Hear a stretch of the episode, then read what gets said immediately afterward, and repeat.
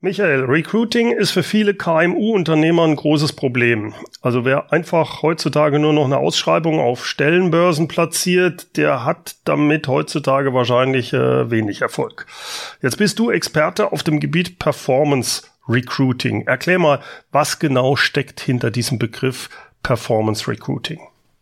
Na klar, sehr gerne. Also du musst dir das so vorstellen, du hast es eigentlich gerade ja schon beschrieben, wenn du eine Stelle ausschreibst, einfach so auf deiner Webseite oder auf einer Stellenbörse, dann ähm, erreichst du damit natürlich vor allen Dingen die Menschen, die aktiv nach ähm, einer neuen Stelle suchen. Also die jetzt zum Beispiel aktiv zu Indeed, Monster, Stepstone etc. gehen äh, oder vielleicht sogar ähm, auf deiner Webseite landen, auf der Karriereseite und sich dann auch umschauen, okay, welche potenziellen neuen Jobs gibt's denn hier für mich und sich dann im Optimalfall bei dir bewerben. So, diese Leute, die nennen sich die aktiven Bewerber. Nun ist es ja aber so, dass wir erstens natürlich wissen, klar, es gibt vergleichsweise wenig Menschen, die exakt auf unsere Stellen passen, die Leute, die wir haben wollen und die zusätzlich jetzt auch noch aktiv unterwegs sind, ne? Hier so Fachkräftemangel und War for Talent und so wird ja jeder schon mal gehört haben. Und gleichzeitig wollen wir als Unternehmer ja auch oft genau die Leute haben, die eben nicht gerade arbeitslos sind, die eben nicht gerade auf der Suche aktiv nach einem neuen Job sind.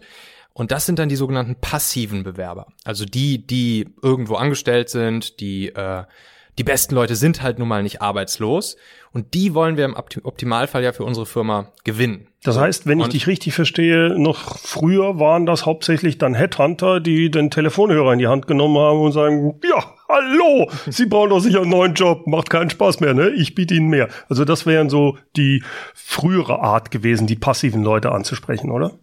Genau, das ist dann dieses sogenannte Active Sourcing. Das können interne Recruiter machen, das können Headhunter, Personalberater machen. Und da läuft es genauso, wie du sagst. Da wird hauptsächlich, äh, werden die Leute da vor allen Dingen auf so Plattformen wie LinkedIn und Xing angesprochen. Äh, manchmal werden noch irgendwelche alten Datenbanken durchsucht mit, mit Kontakten und es wird gehofft, dass da äh, noch jemand, äh, noch ein Kontakt sich findet, den man nochmal angehen kann. Auch ganz spannend, oft werden natürlich auch alte Kontakte, die schon mal äh, vermittelt wurden von Headhuntern, die werden danach vielleicht zwei, drei, vier Jahren wieder angegangen und weiter vermittelt. Oder Ein halt Schelm, wer Böses dabei denkt. Genau, genau. Und ähm, ja, genau so. Und was jetzt Performance Recruiting macht, ist im Prinzip genau diesen Prozess, nämlich äh, das, was, was klassische Recruiter, Personalberater von Hand machen. Also man muss sich das mal vorstellen. Da sitzen wirklich da sitzen wirklich in so Personalberatungsagenturen sitzen Menschen, die von morgens bis abends acht Stunden am Tag nichts anderes machen, als, äh, als Leute einen nach, den, einen nach dem anderen bei LinkedIn anzuschreiben.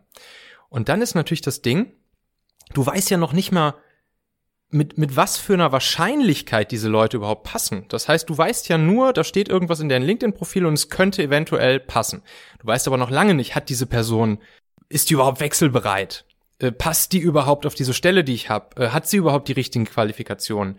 Hat sie überhaupt Bock auf mein Unternehmen? Ähm, etc. So, und deshalb ist es, hat es halt auch viel mit, mit Hoffen und Beten zu tun, dass wenn man jetzt zum Beispiel 100, 200, 300 solche direkte Messages auf LinkedIn pro Tag rausschickt, dass die Leute überhaupt erstmal antworten, dann, äh, dass sie potenziell offen für die Stelle sind, bis es dann ganz am Ende zu einer Einstellung kommt. Und so erklären sich dann natürlich auch diese massiven Preise, die die Headhunter Personalberater haben. Äh, so, ne, in der Regel zahlt man dann immer so um die 30 Prozent äh, eines Jahresgehalts, wenn dann jemand eingestellt wird. So, und beim Performance Recruiting wird all das, was wir gerade beschrieben haben, massiv automatisiert und skaliert. Also es ist ein System, ne, Performance Recruiting, das ist sozusagen beeinflusst aus dem Performance Marketing und Performance Marketing wird ja schon seit, seit Jahren, bestimmt schon seit zehn Jahren angewandt, um, um vor allen Dingen Kundenleads zu generieren. Also viel natürlich im. Viele verstehen da äh, Online-Marketing. Genau. Was machen, ne? Mhm. Mit Ads und genau. so. Richtig, also im Online-Marketing gibt's gibt's halt so verschiedene Strömungen. Das eine geht eher so in Richtung Content-Marketing, das andere geht eher in Richtung äh, Performance Marketing. Dann gibt's noch sowas wie Social Media Marketing und solche Geschichten. Das sind dann vielleicht noch so Unter Unterkategorien. Aber grundsätzlich Performance Marketing bedeutet, man man kauft sich sozusagen über ein gewisses Budget kauft man sich Reichweite ein. Das heißt, man geht zu solchen Plattformen wie, wie Facebook, Instagram, LinkedIn, also solche Plattformen, wo sich viele Nutzer rumtreiben und gibt diesen Plattformen Geld dafür, dafür, dass sie eben deine Werbung ausspielen an die richtige Zielgruppe. So. Und wir sind jetzt halt hingegangen, haben uns überlegt, okay, super viele Unternehmen nutzen natürlich Performance Marketing, um Kunden zu generieren. Ne? Kundenleads würde man dann im, im Marketingvertrieb sagen.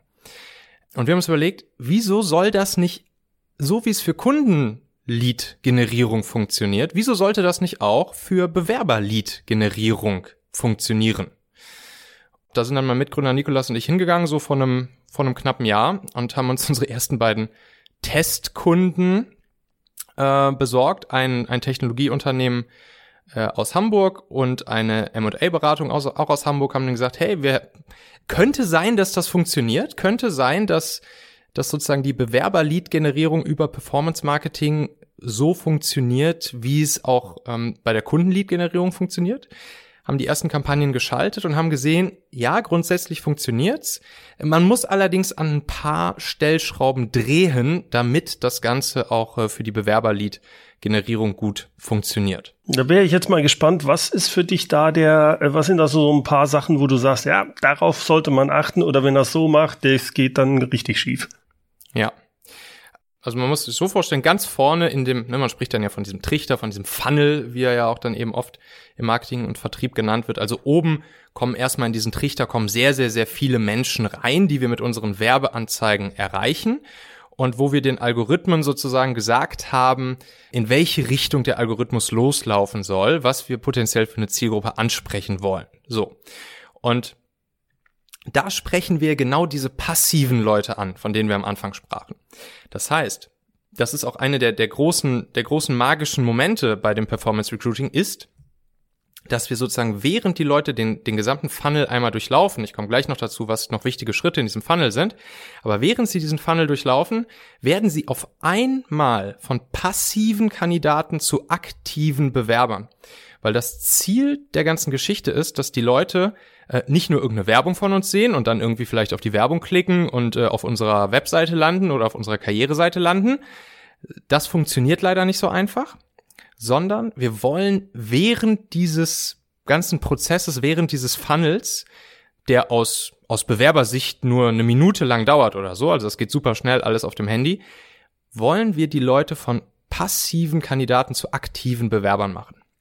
Und damit kriegt man es dann am Ende hin, dass man sozusagen über Performance Recruiting schneller auch zum günstigeren Budget am Ende die besseren Bewerberleads hat, weil wir halt schon wissen, die Leute haben sich jetzt aktiv hier bei uns beworben und die haben sich vorqualifiziert. Das heißt, die haben unterwegs auch in so einem kleinen Bewerberquiz ein, zwei, drei Fragen beantwortet, die eben wichtig für uns sind zu wissen, äh, ob sie bestimmte Anforderungen, die wir eben brauchen an dieser Stelle, ob sie die erfüllen und am Ende bewerben sie sich sogar mit einem Klick, hinterlassen uns ihre Telefonnummer, ihre E-Mail-Adresse und ihren Namen und sagen, jo, die Stelle klingt spannend für mich, das Unternehmen klingt spannend für mich, der Ort ist der richtige für mich, das klingt alles nach mir, hier sind meine Daten, bitte meldet euch bei mir und ich würde mich hier gerne bewerben.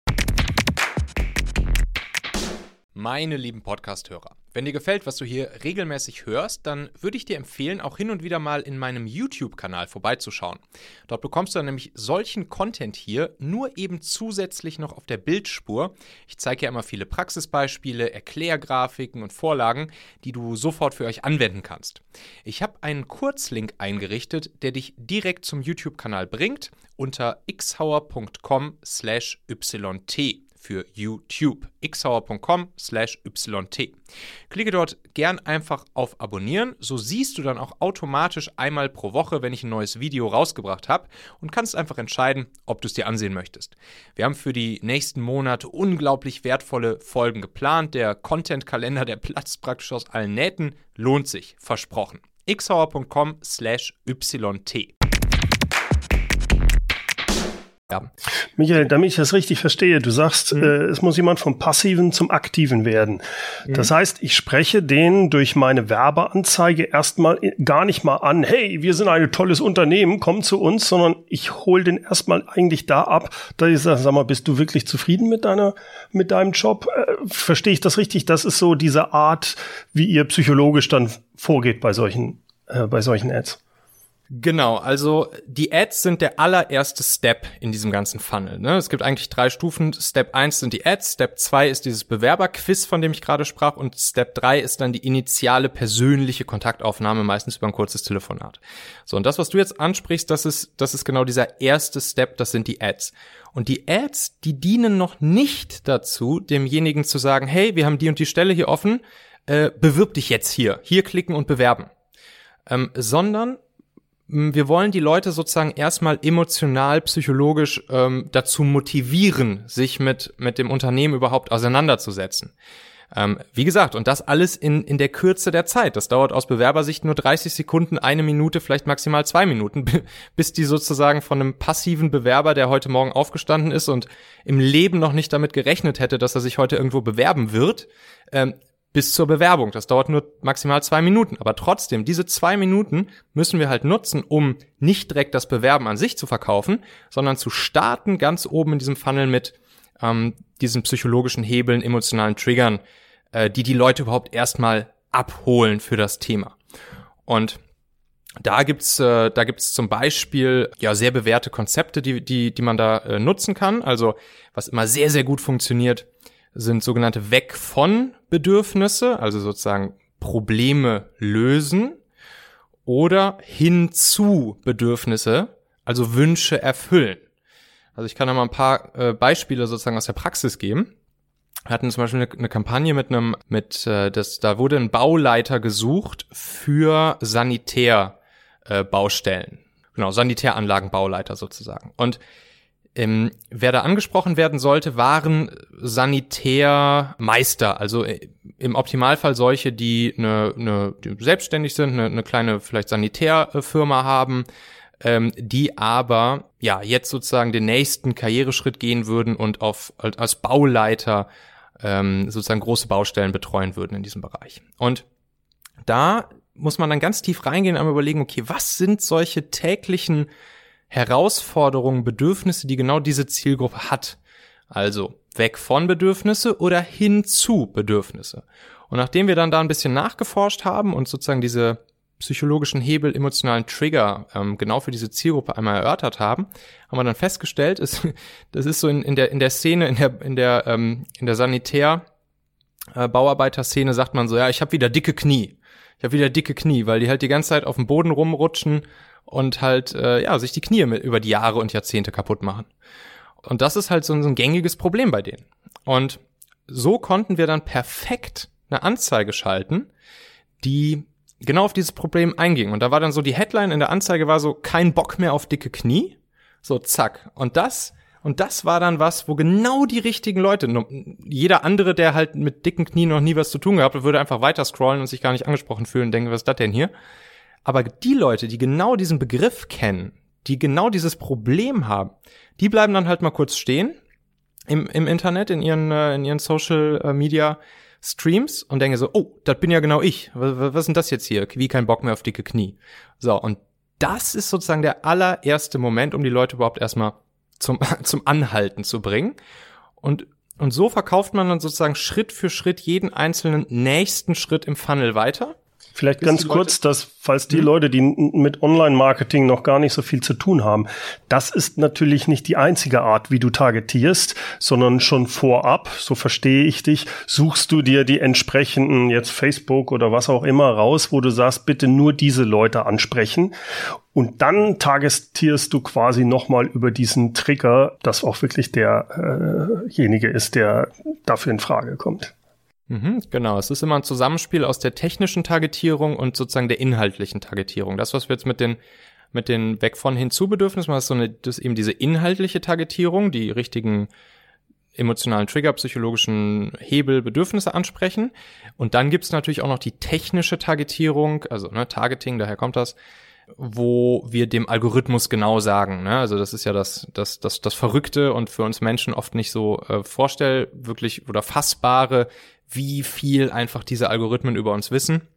Und wir können halt so im Algorithmus genau sagen, ne? also spiel diese Werbung mit den dicken Knien, spiel das dann solchen Leuten aus, die zum Beispiel im Umkreis von 20 Kilometern rund um den Ort, wo sie arbeiten sollen, ähm, äh, wohnen, Leute, die vielleicht seit 30 Jahren im Sanitärbereich arbeiten, äh, Leute, die äh, sich für solche Themen interessieren, Leute, die genau das, das richtige Alter haben, was wir suchen und so weiter und so fort. Also da kann man dann halt wunderbar auch schon sozusagen technisch Weil diese Leute. Du willst ja nicht die 75-jährige ältere Dame haben, die dicke Knie hat. Da, die willst du ja nicht ansprechen, ne?